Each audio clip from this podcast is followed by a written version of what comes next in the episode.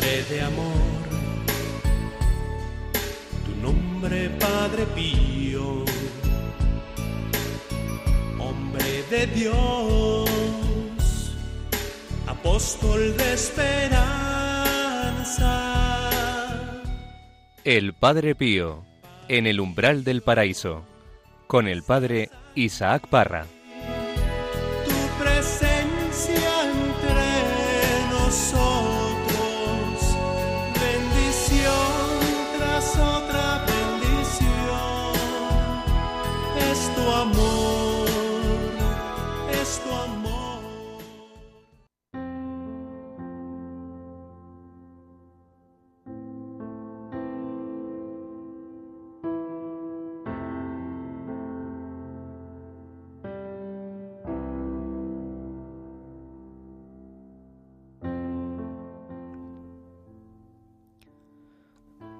Nuestra vida espiritual, en nuestra vida de fe. No siempre nuestros pensamientos, palabras y obras son como quisiéramos.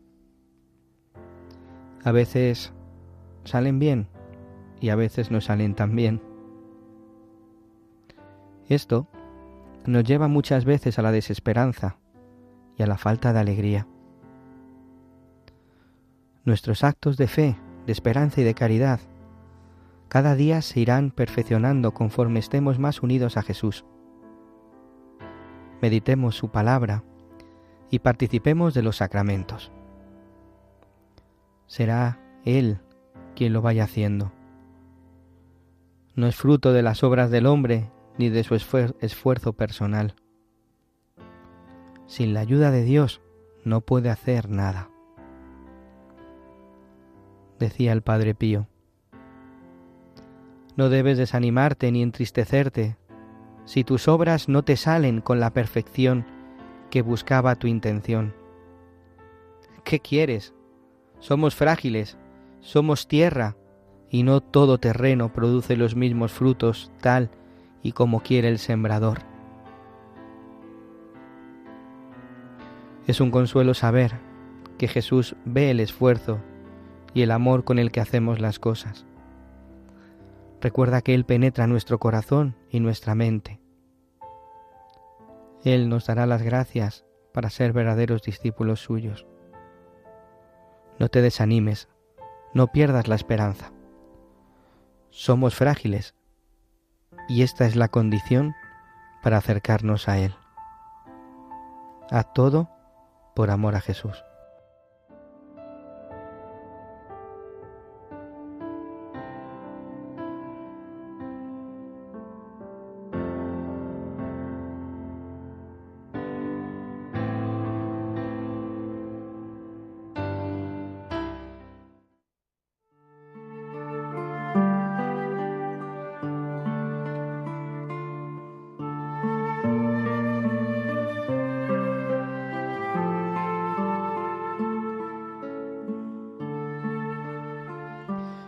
Queridos hermanos, ¿qué tal? Bienvenidos un día más al programa El Padre Pío en el umbral del paraíso. Una alegría estar con vosotros un día más aquí en los estudios de Radio María. Os habla el Padre Isaac Parra y hoy el Padre Pío nos da, nos da en el corazón y nos dice que no nos desanimemos, que no entremos en tristeza si nuestras obras no salen como quisiéramos, ¿no? Él nos va a ayudar a que cada día nuestro corazón se vaya cristificando, se vaya convirtiendo en lo que Él quiere. Solamente nos falta ponernos en sus manos, dejar que Él sea Él, que le miremos a Él, que no miremos nunca atrás y que sigamos sus huellas, que sigamos sus palabras. ¿Qué tal estás, María? María Álvarez, ¿cómo estamos? Muy bien, padre, muy contenta de estar aquí otro día más. Un nuevo programa. Un nuevo programa, ya vamos. ¿Qué tal, Juan José Ruano? Pues muy contento también de volver a estar aquí contigo, con mis compañeros y con muchas ganas de, que, de ver qué nos depara este programa de hoy. Muy bien, eh, Javier, Javier López, ¿cómo estás? Muy bien, una maravilla estar aquí con vosotros otra vez para, para hablar del Padre Pío. Encantado. Muchas gracias por estar con nosotros, que siempre es una ayuda poder desgranar estas palabras del Padre Pío que nos ayudan en nuestra vida espiritual, porque eso es lo que el Padre Pío siempre ha querido aquí en la tierra, que los hijos vayan al cielo. Y él lo dice, no, no me iré, no entraré al cielo hasta que el último de mis hijos entre, él nos esperará en las puertas, en el umbral del paraíso. Y eso es lo que quiere, llevarnos al Señor a través de sus escritos. Es esa espiritualidad tan preciosa que, que, Él nos transmite a través de los epistolarios, a través de los testimonios y de los testigos. Muchas gracias a todos vosotros que nos seguís cada día en este programa. Un saludo especial a aquellos que estáis enfermos, que estáis en los hospitales, que nos escribís desde los hospitales para, eh, para eh, contaros vuestro, vuestro testimonio de vida y cómo estáis viviendo la enfermedad y cómo os ayuda el Señor por medio del Padre Pío en estas circunstancias. Él nos ayuda, como, como digo muchas veces, ¿no? hacer aceptar la voluntad de Dios, que se haga lo que Él quiera, porque es lo que va a llenar el corazón de inmensa alegría y de inmensa esperanza. Pues esto, queridos hermanos, y otras muchas cosas más, poneros en contacto con nosotros a través del correo electrónico padrepío@radiomaria.es y nosotros con mucho cariño y con mucho gusto eh, os podremos responder y transmitiros esa perla preciosa que hemos encontrado. Pues con este, en este programa, El Padre Pío en el umbral del paraíso, comenzamos.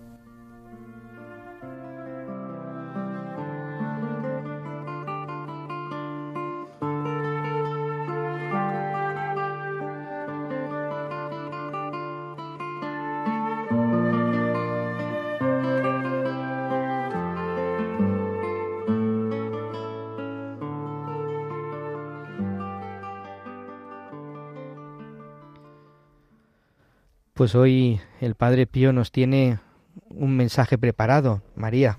Sí, vamos a leer un fragmento de una carta del año 1918 a Herminia Gargani, la hermana de la Beata María Gargani. Hoy hablamos hace poco también Sí, de, esta... poco. ¿Quién es? ¿Te acuerdas? Pues sí, le dice unas cuantas cositas que nos van a venir muy bien. Pues vamos a, vamos a escucharlas.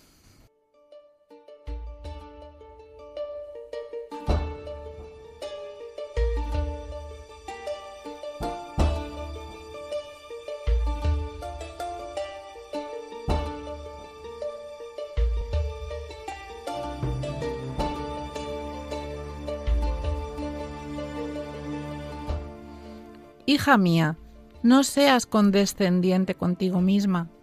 Las madres tiernas echan a perder a sus hijos. No seas fácil para lamentarte y para llorar. No te maravilles de esas dificultades y violencias que con tanto sufrimiento manifiestas. No, hijita, no te maravilles. Dios las permite para hacerte humilde, con la verdadera humildad, abyecta y vil a tus ojos. En esto no se debe combatir de otro modo que no sea deseando a Dios, haciendo que el Espíritu vaya pasando de las criaturas al Creador, y con continuos anhelos de la santísima humildad y simplicidad de corazón. Sé buena con el prójimo, y no te dejes llevar por los impulsos de cólera. En esos momentos repite con mucha frecuencia estas palabras del Maestro. Yo amo a estos prójimos, Padre Eterno, porque tú los amas, y tú me los has dado por hermanos, y quieres que como tú los amas, así los ame yo.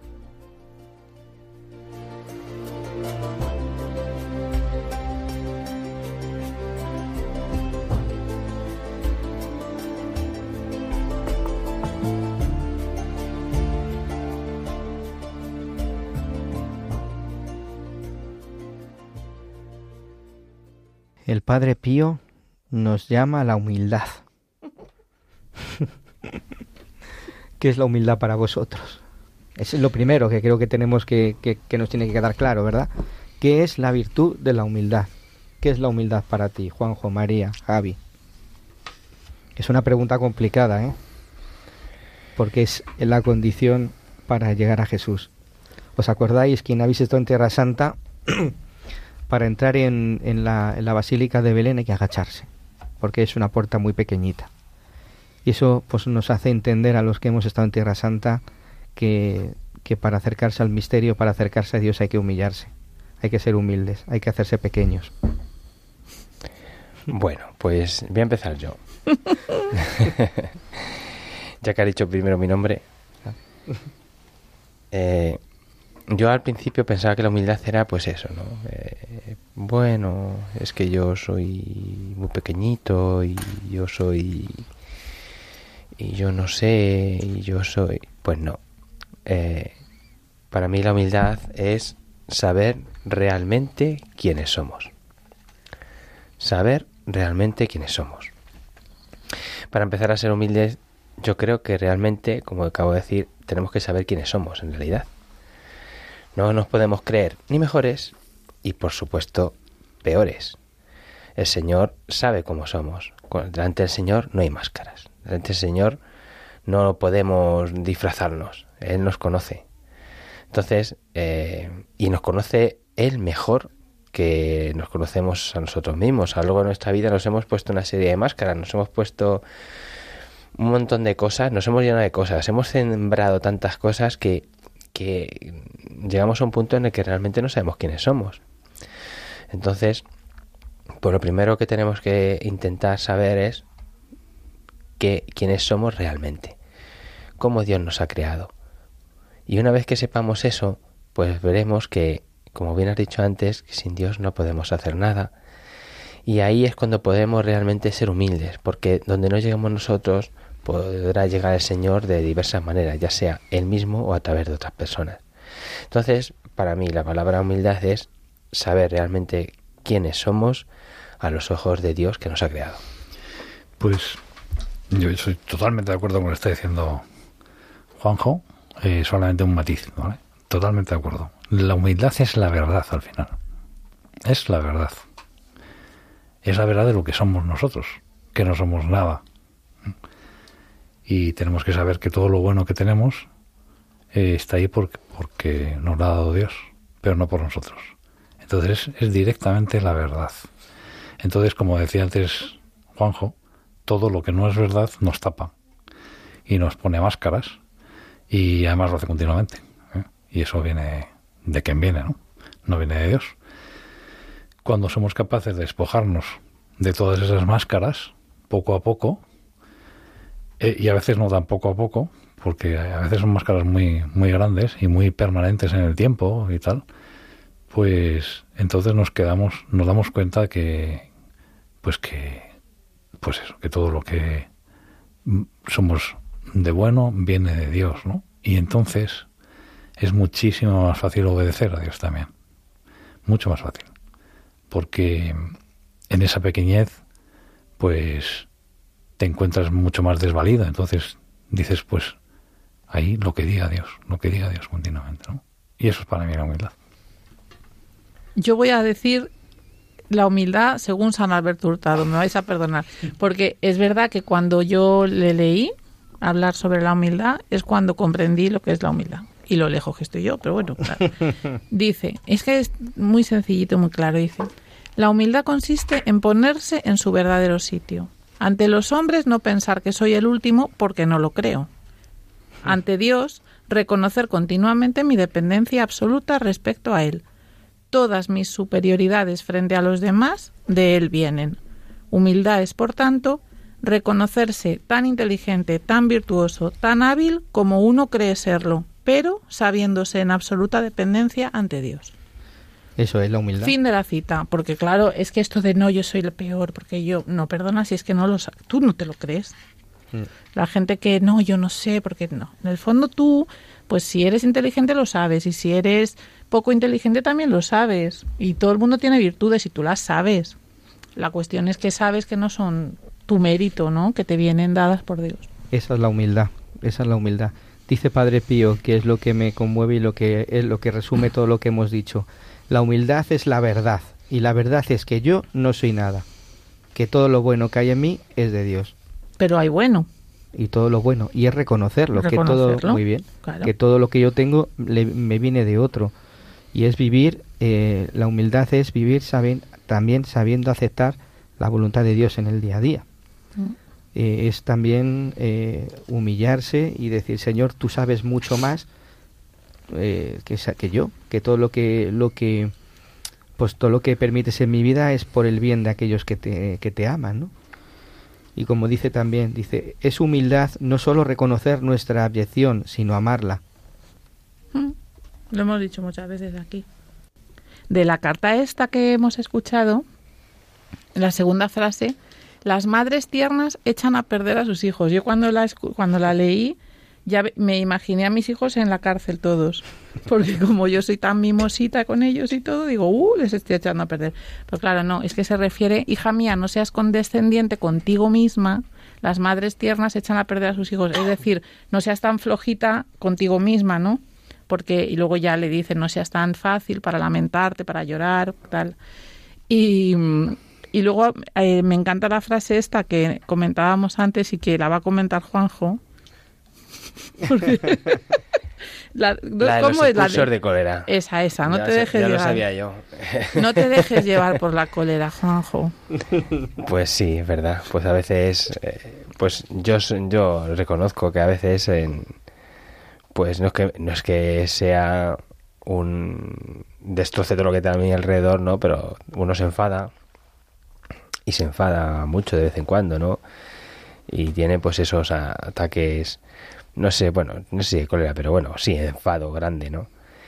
Y, aquí el padre Pío dice, pues eso, no, no te dejes eh, impulsar por los ataques de cólera, ¿no? Eh, tú tienes que ver bueno al prójimo y verle bien y quererle mucho, eh, ser bueno con él y creo que aquí entra pues la paciencia, que es algo que, que personalmente tengo que que trabajar mucho. Y bueno, como dice... ¿Da tiempo a decir algo? Como dice... Sí, evita tiempo, María, claro que sí. no sabía que estaba abierto. y como dice, y como dice San Pablo, el, el amor es paciente. ¿no? Pues ahí en, en eso, pues... Pues eso, que como dice el Padre Pío, como tú los amas, así tienes que amarlos. Como Él nos ama, mejor dicho, como Dios nos ama, tenemos que hablar nosotros también al prójimo.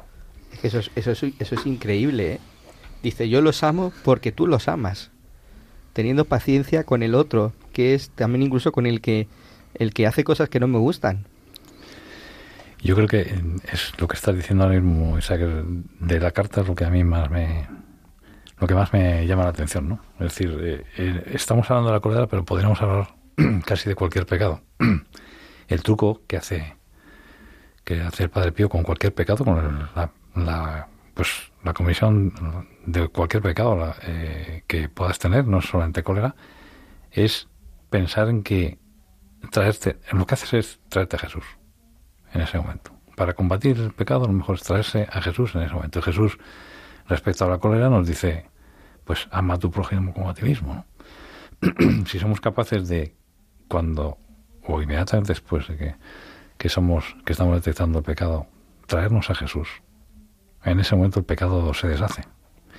Y se lo trae de esta manera, como se lo puede traer de cualquier otra manera que, que venga en, en, las escrituras, ¿no? Eh, yo creo que ese es el truco más, el mismo que más me ha enseñado esta carta. Independientemente de lo que al principio se hablaba, que también es importante, ¿no? De, bueno, de cómo él interpreta el tema de, de llorar de preocuparse, preocuparse mucho de uno y de los problemas que tiene uno. Y bueno, él eh, siempre está hablando con Rafaelina en sus cartas que es una persona eminentemente llorosa y, penosa y que está siempre con, problemas. Eso le ha tocado, le ha tocado a María. siempre, siempre tiene. Ciérrame el micrófono, padre. siempre tiene eh, o siempre parece que exagera mucho sus problemas, ¿no? Y siempre le está diciendo que no se preocupe tanto de sus, enormes problemas. Y, pero lo importante de ahí es lo que dice al final, yo creo, que es que todo eso lo hace Dios para humillarla, para humillarla. Entonces, que, bueno, pues para mm, hacerla consciente de que al final, pues es lo que estábamos diciendo al principio, ¿no? Que no somos nada y que dependemos totalmente de, Él. Y ese tipo, ese tipo de experiencias, pues, llorosas o no, al final, pues te hacen ponerte mucho en tu posición, ¿no? en, la, verdadera posición que tú tienes. Yo presento mi dimisión en este mismo instante porque el padre Isa me deja abierto el micrófono cuando no me toca para que se me oigan los cotilleos. Javi llama llorica a Rafaelina Cherase. Esto no, esto no puedo, yo no, puedo más. Yo me voy. Ay, madre mía. Yo quería decir una cosa. La cólera obviamente es mala, ¿no? Pero es peor la otra opción. Quiero decir, yo recuerdo una vez hace tiempo que me dice un sacerdote, María, es que tú eres como los fuegos artificiales. Pum, pum, pum, pum, pum, pum. Y cuando se pasan, nada. Pues yo no sé si es mejor eso que la gente que está siempre con la sonrisita y muy tranquilita y muy no sé qué y taca, te está ahí guardando todas y venga, y cuando te crees que se le ha olvidado, ¡pum! Mejor será explotarte, desahogas, no sé qué tal, y se te ha pasado. Pero eso no es la humildad, esa no es la paciencia, eso no es la mansedumbre. Claro, pero es que no podemos tenerlo todo. Claro, pero el Señor nos invita a ser mansos y humildes de corazón, a vivir con serenidad, con calma y a aprender a... Eso es la virtud. Un momento, pero la mansedumbre es la virtud del que... A ver, la mansedumbre, es que tengo la, la cita en la cabeza, decía, el, el manso es aquel, no es aquel que no se aira nunca, sino el que lo hace por razones justas y de forma proporcionada. Eso y yo siempre es por yo siempre he proporcionado. No, bromas aparte. Quiero decir, hay momentos en los que te puedes enfadar. Sí, pero de forma proporcional. Es decir, eh, hay que ser y hay que decir las cosas de una forma asertiva. Ni, ni humillarte por un lado así plenamente, ni someterse, ni tampoco con una ira fuerte que pueda mm, destrozar, ¿no? es decir, de una forma proporcionada, es decir, las cosas pues como tienes que decirlas, con una asertividad, con una mansedumbre y con una humildad, que eso es también lo que el Padre Pío ha dicho muchas veces, ¿no? Que vivamos con esa mansedumbre de corazón, es decir, pues como pues como él hacía también, cuando tenía que corregir corregía, cuando tenía que decir algo lo decía y cuando tenía que regañar, pues también regañaba, ¿no? Siempre con caridad. Siempre eso es lo que significa humildad, reconocer pues lo que uno es delante de Dios, como decía Santa Teresa y que Juanjo ha, dicho también, y, también ser humilde a la hora de decir las cosas, ¿no? Decir las cosas a los demás. Decía Santa Teresa, como ya has dicho, eh, quien es humilde anda en verdad, decía Santa Teresa de Jesús. Eso es. Muy bien, pues queridos hermanos, vamos a escuchar ahora, hoy que está aquí Javi con nosotros, vamos a aprovechar, no te puedes ir, queremos escucharte, que nos hables de, de tu testimonio, que nos hables de tu encuentro con Padre Pío. ¿Vale? No te me vayas. encantado.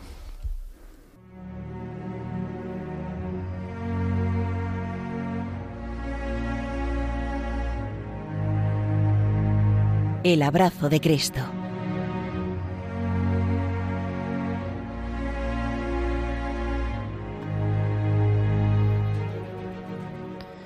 Pues Javi, no sabemos si, si a ti en algún momento te hemos, te hemos entrevistado, no recuerdo.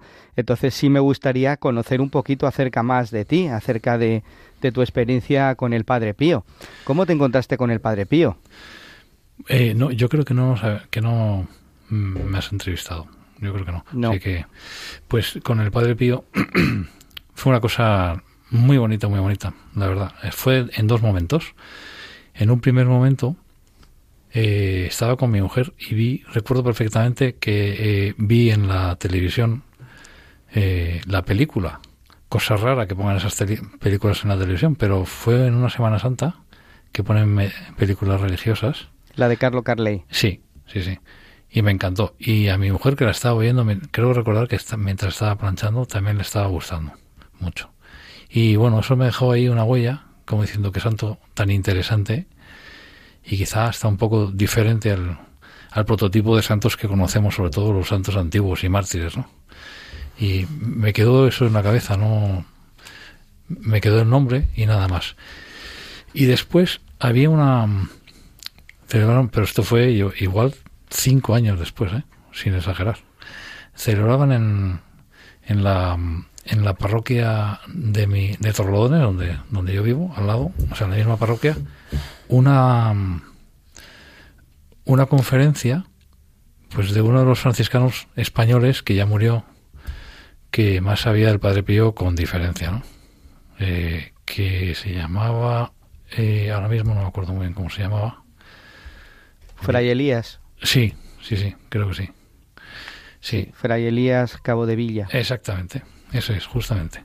Entonces, bueno, yo, como me había interesado mucho este santo y la idea de este santo, fui a la conferencia, que además había una misa en, después de la conferencia, eh, y me, me salí, me tuve una situación muy, muy, muy curiosa. Aparte de después, cuando que se sentía perfectamente la presencia y la alegría, sobre todo la alegría del santo dentro de la iglesia, cuando ya terminó todo, incluso la, misa.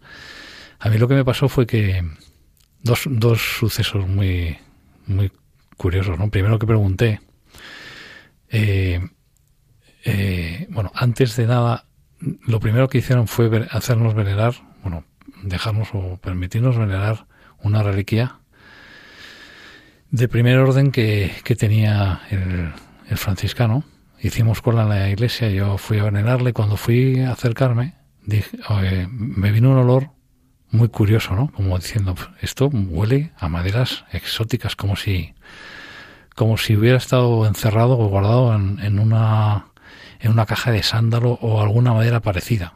Y con eso me quedé, ¿no? Y dije, qué cosa más. Debe ser que lo guardan en un sitio pues muy especial porque huele muchísimo además. Cuando me senté, vino, o sea, cuando nos sentamos hicieron una conferencia.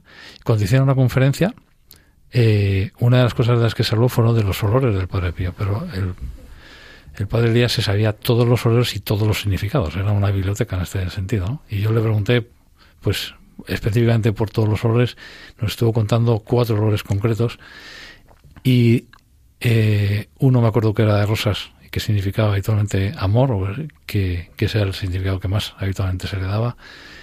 Otro de azucenas que solía significar temas relacionados con la felicidad.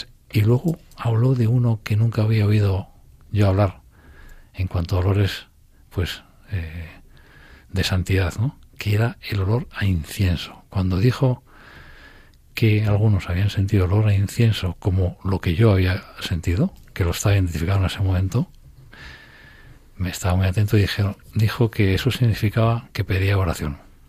Desde entonces hasta ahora, hoy mismo, hasta hoy, lo único que siento que me pide de mí el Padre Pío es lo poquito que yo sé hacer, que es orar. y que además no. A mí cuando me, un sacerdote me, me, da una, me da la solución y me pide que, y me da una, una penitencia y me dice que, que ore esto, aparte que seguramente ya lo he orado en el día varias veces, para mí es como si no fuera penitencia, porque, bueno, siempre he tenido facilidad para hacerlo, siempre, desde, casi desde pequeño. Entonces lo que sentí es que el Padre Pío me, pedía, me ha pedido durante todos estos años que he ido conociendo más y me sigue pidiendo oración, por lo que sea, ¿no? Y lo sigue haciendo, ¿eh? yo noto que lo sigue haciendo con muchos otros detalles, ¿no? Y de hecho, hace, mira, hace, hace muy pocos días se me, se me dejé de rozar el rosario, estaba muy liado y dejé de rozar el rosario una temporada y se me perdió el rosario con un disgustazo gigantesco, buscándolo por toda la casa. Y yo estaba interpretando, mira, ¿no quieres rezar? Pues fuera el rosario un disgusto gigantesco porque es una de las cosas que más quiero, que tengo a mi alrededor, de que más cariño tengo como objetos, hasta que, bueno, empecé a rezar ya sin rosario, pero empecé a rezar y a los pocos días de empezar a rezar ya, a rezar ya sistemáticamente me apareció el rosario. Entonces, yo creo que es lo que me piden de ahí arriba en general a mí y de lo poquito que sé hacer bien o medianamente bien o con mínima constancia, ¿no? Y eso fue, eso es como yo empecé, ¿no? A partir de ahí eh, vendían un libro del Padre Pío inmediatamente después de salir de misa en esa, en esa, en esa conferencia. Yo no sabía si tenía dinero en el bolsillo. Pregunté cuánto valía me dijeron 20 euros, que era exactamente lo que tenía en el bolsillo. Y me llevé ese libro que me, bueno, que me introdujo mucho.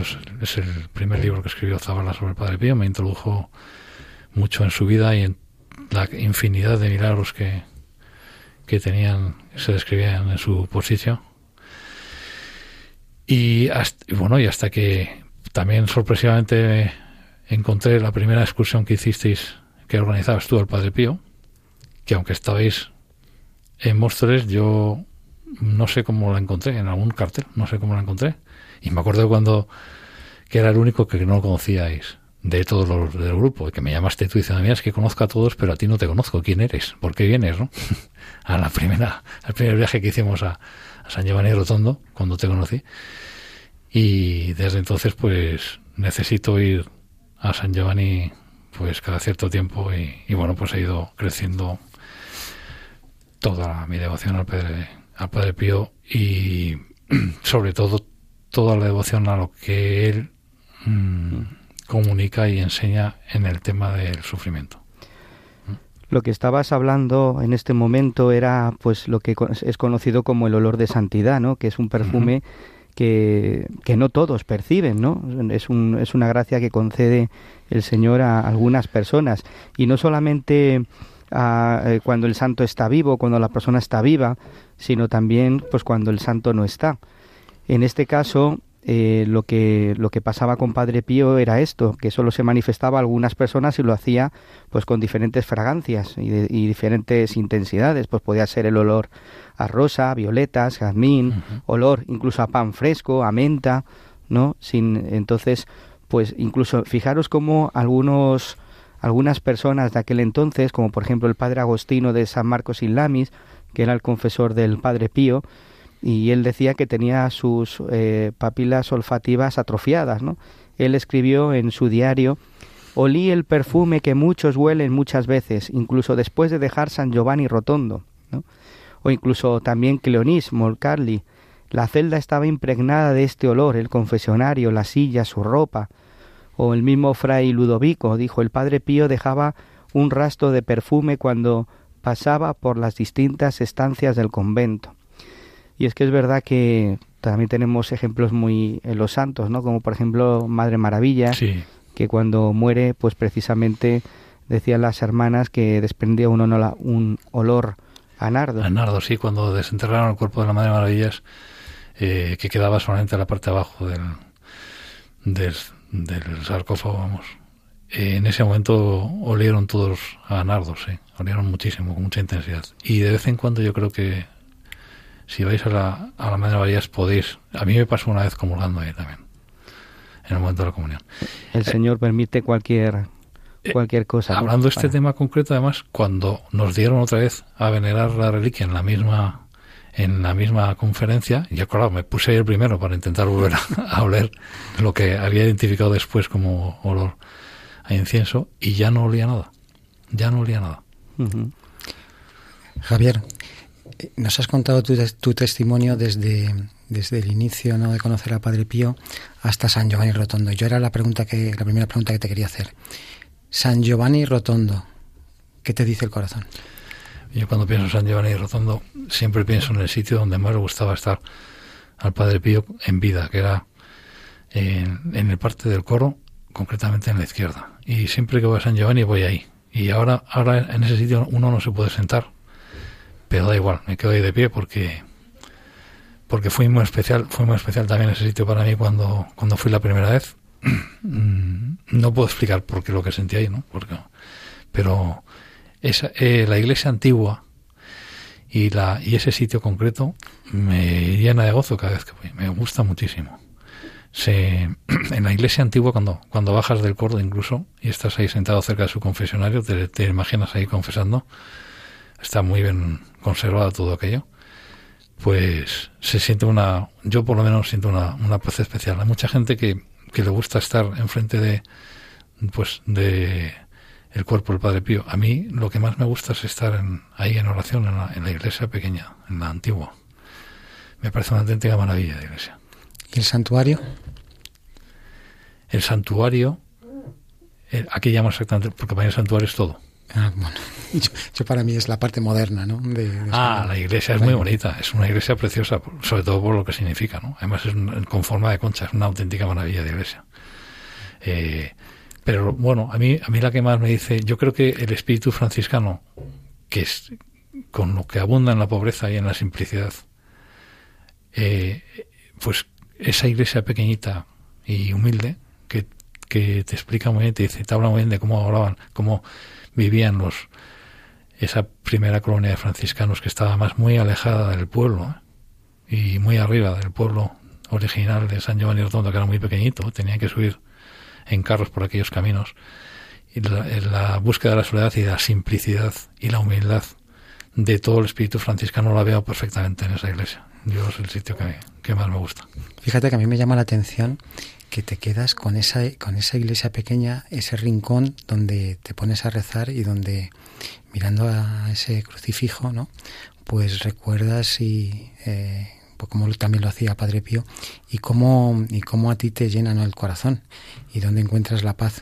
Sin embargo, me llama la atención que no hagas alusión a, a, la presencia de Padre Pío, los restos de Padre Pío allí en San Giovanni. Sí, pues eso, eso es lo que a mí también me... A veces lo he pensado, casi siempre que voy con vosotros o con otras personas, bueno, con vosotros, vamos, pues están muy pendientes, o sea, les gusta mucho, y de hecho es donde más cola se forma siempre. Pero a mí siempre me ha gustado, por la paz que da, siempre me ha gustado, y por lo que se siente ahí, ese, ese, esa iglesia. La iglesia, tanto arriba en el coro, como eh, como sentándome en cualquier lado que encuentre libre. Es una auténtica delicia. Y me acuerdo una vez que, unos viajes que hice, que oía, estaba en la otra iglesia grande y estaba oyendo unos gritos, gritos, ¿eh? Dentro de la iglesia pequeña. Y digo, ¿qué es lo que está pasando aquí? ¿Qué pasa? Gritos, gritos. Y me acuerdo que me acerqué. Y lo que había pasado es que había, imaginaos, toda la iglesia pequeña llena de negros bailando que venían de Sudáfrica, negros. Contentísimos, era un auténtico espectáculo ver aquello, ¿no? Luego estuvimos hablando con ellos y desde Sudáfrica venían a ver al Padre Pío y a bailar para él, que es lo que seguramente rezar no sepan mucho rezar, pero bailar bailan fenomenal. Y luego el vivir una Eucaristía en, la iglesia pequeña, ¿verdad? Sí, sí, sí, sí, sí, sí. Bueno, eso es imponente. Eso es de ponerse a temblar, por lo menos para mí. Eso es imponente. Gracias a Dios, cada vez que, que vamos, siempre encuentra un hueco ahí el Padre Isaac para hacer, habitualmente la primera Eucaristía que, que solemos hacer siempre ahí, de todas las que hacemos cuando vamos días.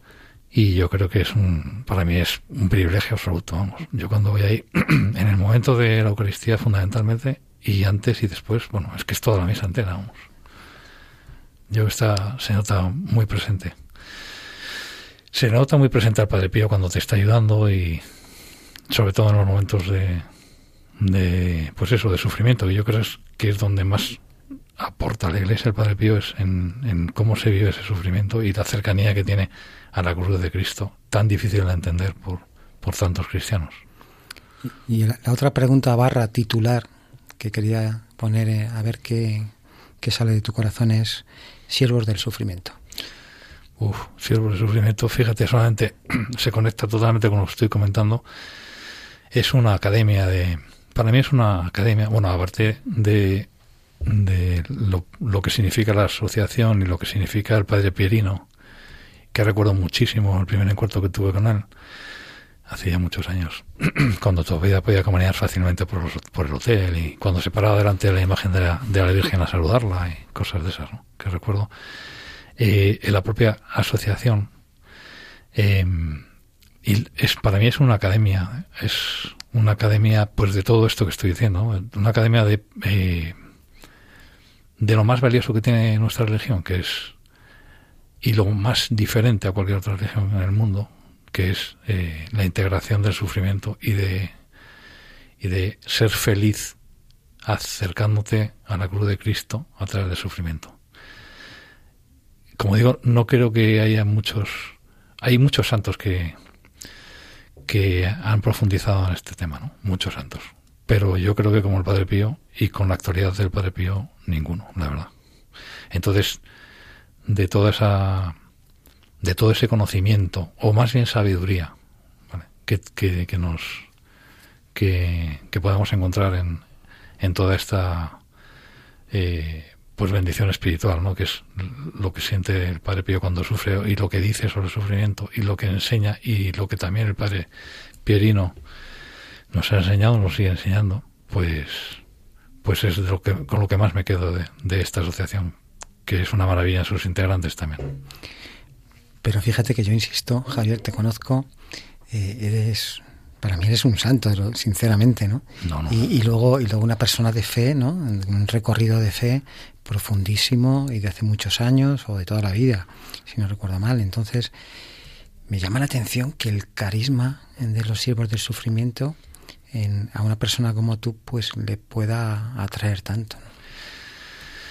Bueno, eh, yo, yo creo que es la, la, parte más antinatural de cualquier religión que O sea, que decir que es la parte más antinatural de, de comprensión que, que, y por eso es la que más me choca, ¿no? Porque me parece un reto tremendo eh, para cualquier persona poder, y hemos visto personas, aquí mismo el programa, han personas que son capaces de integrar el sufrimiento en su vida de una manera absolutamente maravillosa, ¿no? Que, pues que al final constituye una bendición para ellos el sufrimiento, ¿no? Y, son capaces de vivirlo así.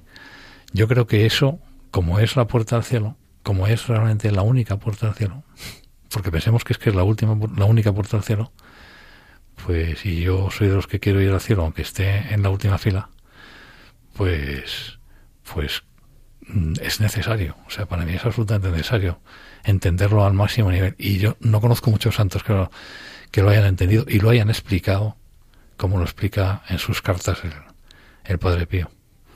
Yo te hice también de que el sufrimiento forma parte de tu vida en estos últimos años que yo te, he conocido en profundidad, ¿no? ¿Cómo manejas esa situación? Esas situaciones en las cuales estamos pues profundamente acongojados, ¿no? O, no sé cómo decir, desorientados, ¿no? Porque no entendemos nada de lo que nos está ocurriendo alrededor o a nosotros mismos, porque eh, en tu caso yo recuerdo incluso testimonio importante porque pasaste COVID y que estuviste muy malito también todo el mundo piensa que es COVID y todo el mundo lo, pensó, lo pensó en su momento, incluso los médicos, pero al final era, una, era una pulmonía eh, doble en un periodo de COVID tremendo. Eso es. Pero una simple pulmonía COVID que me hicieron y no se lo creían y seguían haciendo pruebas porque pensaban que era COVID. pero al final no era, eh, yo creo que casi mejor, pero tampoco sé seguro. No, no, yo creo que el COVID hubiera sido mejor, seguramente, porque, bueno, estuve a punto de morir. Me dieron, de hecho, la extremoción esto lo pasé francamente mal, pero y en otras ocasiones he tenido situaciones parecidas, pero nunca como esta vez. Nunca como esta vez en el sentido de, oye, mira, es que te están dando esta emoción y eso ya sabes lo que significa, ¿no? Mm, o sea, em, y tampoco nunca como lo viví en esta vez, porque me encantó, la verdad. O sea, yo estaba solo, no podía venir eh, a visitar. Mi mujer lo estaba pasando fatal. Mis hijos ahorraron y compraron una, una iPad para que puedan comunicarse conmigo, pero seguía estando solo. Pero no tenía ninguna, os puedo asegurar, ninguna sensación absolutamente de soledad. La cantidad de mensajes que recibía, lo que yo aprendí ahí de los demás hacia mí, pues tuve que meditarlo mucho tiempo después, ¿no?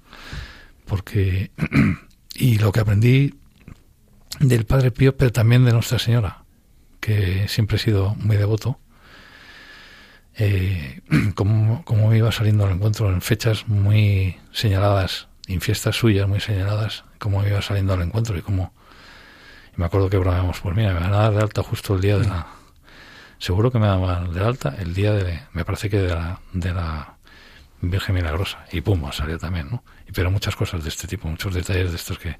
Pero eso es lo de menos, lo, casi lo más importante es la sensación de cariño que te encuentras alrededor, sin totalmente desmesurada y totalmente injustificada, de muchísima gente con la que rezaba el rosario, muchísima gente con que mi propia mujer me lo decía, ¿no?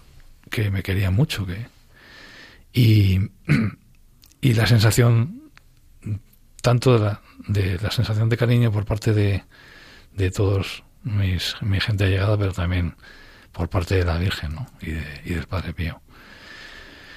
Fijaos que al principio yo pensaba que al final te da igual quién sea quien te está ayudando, si es la Virgen o el Padre Pío, pero yo estaba muy focalizado en el Padre Pío y yo creo que fue entre los dos, porque al final, como digo, pues ves la mano de la Virgen que te, que te crees que, que no está, pero siempre está detrás. El único problema que tenemos es que no somos capaces de verla ni, ni darnos la vuelta para contemplarla, pero siempre está detrás. Y, para mí ese periodo de sufrimiento, y resumiendo, vamos, fue tremendamente enriquecedor. Yo le decía al sacerdote de Torrelodones que me, que me dio la extremación, la verdad, mira, si me muero ahora, pues tampoco es tan duro lo de morir, ¿eh? No es tan duro lo de morir, la verdad. Si ahora me toca a mí, yo no lo veo tan duro. Eh, se han contado unas cosas tan horribles que... Pero bueno, mm, eh, tenemos que considerar que es una bendición el sufrimiento. Tenemos que ser capaces de verlo así. Bueno, Javier, pues muchas gracias por haber querido compartir en, este día tu experiencia con, con, nosotros. Gracias una vez más por tu testimonio que, como no, nos llena el corazón de inmensa alegría y sobre todo de entusiasmo a escuchar de una, una vez más cómo el Padre Pío sigue dando más guerra muerto que vivo, como él decía. Muchas gracias a vosotros.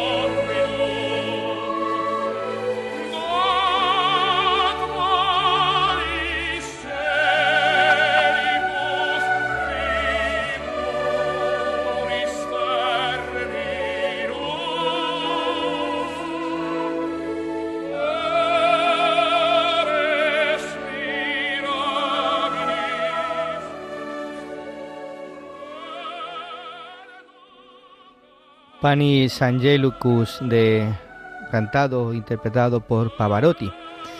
Pues vamos a continuar con nuestro programa en el Padre Pío en el umbral del paraíso. Ya nos quedan pocos minutos y me gustaría María que nos leyeras algunos textos del Padre Pío sobre la humildad, porque fijaros, para ser santos hay que ser humildes, reconocer que todo viene de él, reconocer que con él solamente podemos vivir, solamente nos puede dar lo que necesitamos pues para caminar hacia el cielo, ¿no? Y, la santidad comienza pues por aceptarnos primero como uno es, porque así es como el Señor nos quiere. Nos quiere y nos ha llamado tal y como somos, con nuestras imperfecciones, con nuestras eh, con nuestros pecados, con nuestras tendencias, inclinaciones, lo que sea, ¿no?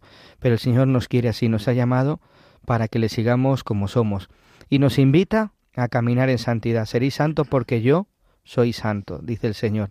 Y, entonces Él nos va a dar todas las gracias que necesitamos para que nuestro corazón vaya perfeccionando en el amor hacia Él y en nuestra vida, ¿no? Que nuestra vida se vaya cristificando. Entonces, qué importante es ser humilde, dejarse hacer y aceptar siempre y en todo momento la voluntad de Dios. María. Sí, hay algunos pensamientos de Padre, Pío, de Padre Pío, iba a decir Padre Pirino, sobre la humildad. Eh, que nos transmite, en, en los que nos transmite cómo se veía él a sí mismo y es bastante sobrecogedor. Mira, dice, Hijo mío, ten en cuenta que yo soy el mayor pecador del mundo. No sé cómo este hábito de San Francisco que llevo encima no escapa de mí. En otro dice, quieres probar mi paciencia porque piensas que tengo mucha, pero te equivocas. Malo y siempre malo. Sí, si, si tuviéramos que nosotros decir eso, madre mía. Si lo dice él. Lo dice él de sí mismo. Creo que mi vida pasada y presente no es digna de la mirada de Dios. Oh, qué pesado me resulta esto, y tanto más cuanto no hallo en mí fuerzas para ser mejor. Querría esconderme a los ojos de Dios y a los ojos de todas sus criaturas. Querría esconderme de mí mismo. Tan grande es el sufrimiento que me procura mis miserias, mi imperfección y mi pobreza, que mantienen mi espíritu completamente ahogado en las tinieblas. Qué bonito ese, me quiero parar ahí. Repítelo, María. Querría esconderme a los ojos de Dios y a los ojos de todas sus criaturas. Querría esconderme de mí mismo. Tan grande es el sufrimiento que me procuran mis miserias, mi imperfección y mi pobreza, que mantienen mi espíritu completamente ahogado en las tinieblas. Que mantiene el espíritu ahogado en las tinieblas. Fíjate. La humildad es vivir en lo oculto, en lo oculto pero en el corazón de Dios, en el corazón del Señor. ¿Cuántas veces nosotros queremos aparentar, que nos vean, que nos vean? Humildad es, es vivir escondido en Cristo, en Dios. Y vivir pues desde Él. Y me, me asombra, ¿no? Que diga esto, ¿por qué? Pues porque mira cómo ese sufrimiento lo vivía con Él, lo vivía en Él y por Él, ¿no? ¿Cuánto nos, nos ayudaría a nosotros vivirlo así? Escondido en Cristo, en Dios, vivir toda nuestra vida, nuestra historia. Qué bonito, ¿no? Pues muchas gracias María, estamos terminando ya el programa y pues ha sido un programa precioso en el que le pedimos al Padre Pío que nos conceda vivir en humildad. Muchas gracias María Álvarez por estar aquí en este programa con nosotros. Muchas gracias a vosotros, muchas gracias a los oyentes, muchísimas gracias a Dios que nos da la oportunidad de compartir. Muchas gracias Juan José Ruano. Pues muchas gracias a ti, Padre, por este programa tan precioso. Muchas gracias Javier por tu testimonio, muchas gracias María y muchas gracias a todos los oyentes. Gracias también a, a Javier López. Gracias. Pues muchísimas gracias a vosotros y, y a Dios, ¿no? Que nos, que nos, que nos permite hacer esto. Pues gracias a todos vosotros que sois fieles a este programa, que nos escribís al correo electrónico pidiendo oraciones, que efectivamente rezamos muchísimo y ponemos en las manos de, del Padre Pío para que Él se las presente al Señor. Muchas gracias a todos. Podéis poneros en contacto con nosotros, como ya sabéis, a través de padrepío@radiomaria.es. Gracias por estar ahí y hasta el próximo programa.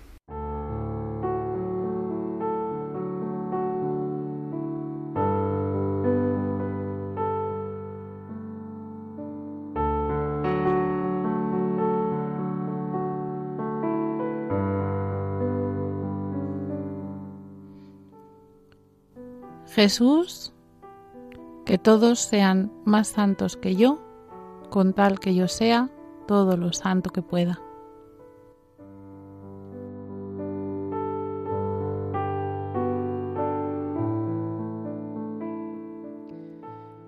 El Señor esté con vosotros. Y con y tu con tu espíritu. espíritu.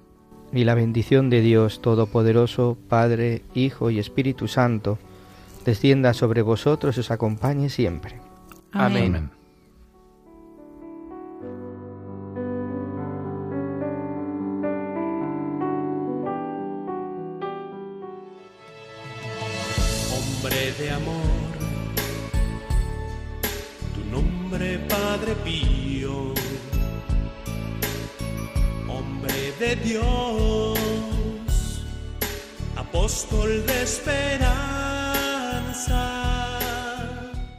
Han escuchado El Padre Pío en el umbral del paraíso con el Padre Isaac Parra.